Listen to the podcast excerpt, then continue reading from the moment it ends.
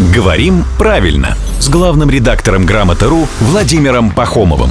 Здравствуйте, Володя. Доброе утро. Фактически можно констатировать завершение лета, а значит и отпускного сезона. Ну, кроме тех, кто пойдет в отпуск в феврале.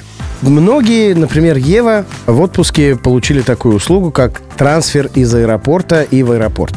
Да, там гостиницы предоставляют. Но не все это делают правильно.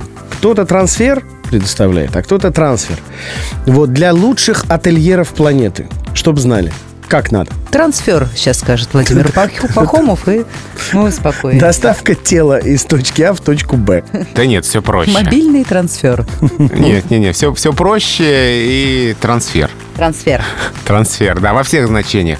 И когда футболист переходит из одного клуба в другой, это тоже трансфер.